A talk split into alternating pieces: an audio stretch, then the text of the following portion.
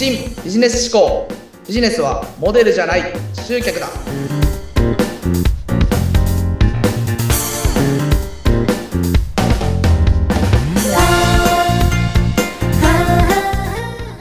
皆さんこんにちは。株式会社 KY&KS の山下です。こんにちは、インタビュアーの山口智子です。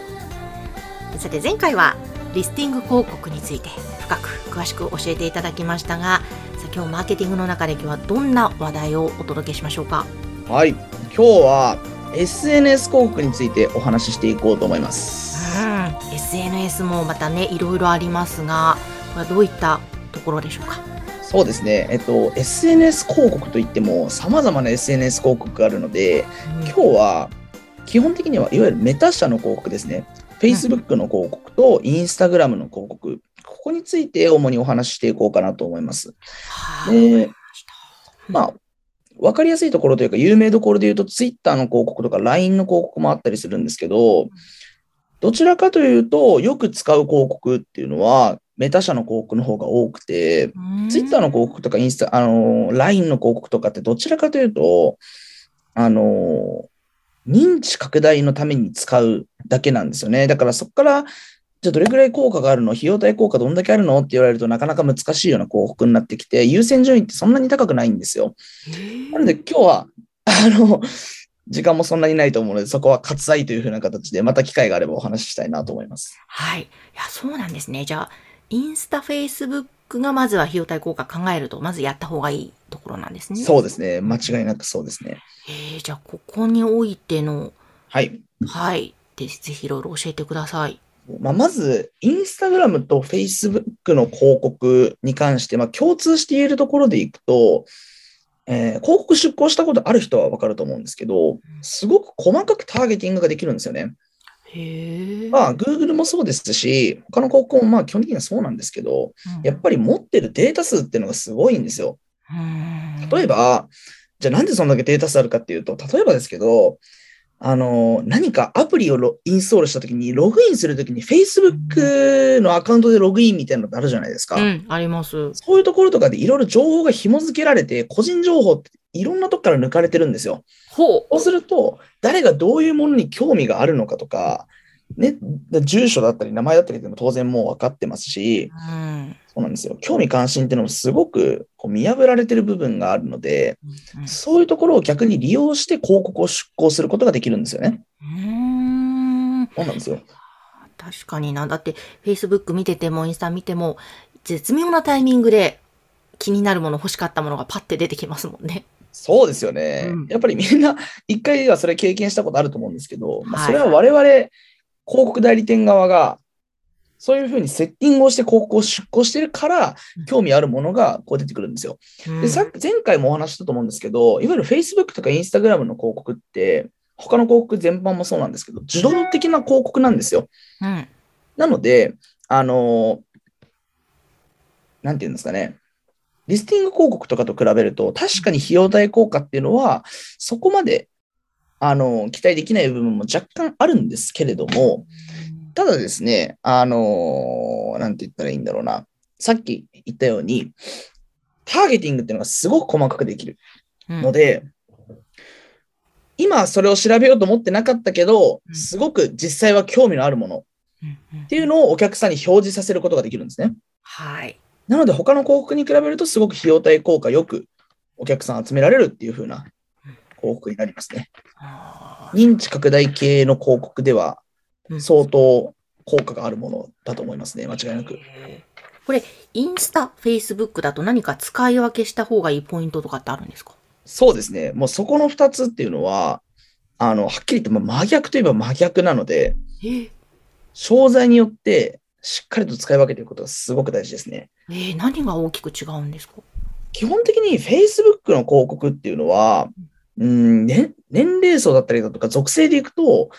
男性の、基本的には男性の方の方がよく使ってることが多いんですよ。で、、年齢層も比較的高めの方、うんこういうふうな方に対して広告を出稿したい場合っていうのは、Facebook 広告の方がいいですね。うん。あとは B2B 系だったりだとかビジネス系っていうのは Facebook の方が圧倒的にいいですね。へやっぱりビジネス目的で Facebook 使われてる方ってやっぱすごく多いじゃないですか。そうですね。うん。なので、そういうところでもありますので、Facebook の広告を出稿するんだったら、例えば、レンタルスペース、コワーキングスペースですね、うんの広告だったりだとか、まあ、その他、まあ、B2B 系でもいいですし、まあそういうふうな広告の方がすごく向いてますと。うん逆にインスタグラムの広告っていうのは、どちらかというとやっぱ女の子ですね、若い女の子に向けた広告とかを出稿する場合っていうのは、インスタグラムの広告がすごく向いてますね。うーん確かにそうですね。インスタ見てる人って若い人たちっていう印象ですもんね。そうですうね。んまあ最近で言うとインスタグラムも実は高い年齢層の人たちも、まあ実は見てたりするんですけれども、ユーザーの割合でいくと。はいまあただどちらかというと、あのーインスタグラムの最大のポイントっていうのはうん、画像うんで伝えることができる。まあ Facebook もそうなんですけど、インスタグラムって画像がメインじゃないですか、やっぱり。はいうんそれが一番の強みなんですよ。ってなると、やっぱり視覚的にものを伝えるってなった時に、じゃあどういうふうな層がいいのっていうと、男性か女性かで言われると絶対的に女性なんですよね、やっぱり。うんうん。これはやっぱりなんかその、いわゆるちょっと脳科学的なところになってくるんで、僕はそこまで、そこはプロフェッショナルじゃないんで、あんまり突っ込まないですけれども、やはり女性向けのものだったりだとか、うん。それこそ、多いのだと美容系ですよね。美容系の広告ってすごく流れてくると思うんですよ。うんうんそういう風な広告とかだと、インスタグラムの広告っていうのはすごくいいですね。へえ。あの、そのインスタにせよ、フェイスブックにせよ、広告出す場合、まあ、写真選びもそうでしょうけど、何かポイントとなる、押さえておいた方がいいところってあるんですか？ポイントはですねうん、やはり、広告を出稿する際の画像ですね。画画像とキャッチコピー。これがもう8割だと僕は思ってますね。画像とキャッチコピーですね。はい。意外といろんな広告とかこう見てみると、その広告をクリックした先のランディングページって、まあ普通なランディングページなんですよ。うーん。だから、リスティング広告とかで使ってるランディングページそのまま使っちゃったりしてもいいと思うんですけど、やはりですね、その画像がどれだけ興味を引くものかどうかっていうのがすごく大事なんですよ。例えば、これちょっと面白いのが、うん。昔だったら、いわゆる広告に使われる、その広告によく使われてそうな綺麗なうん。クリエイティブ、綺麗な画像っていうのがすごく良かったんですね。お。う例えば、プロが撮った写真に対して、デザイナーがちゃんとデザインをしたものっていうのが、すごくクリック率が高かったんですけれども、うん。最近って、まあ、我々もそうですけど、皆さん、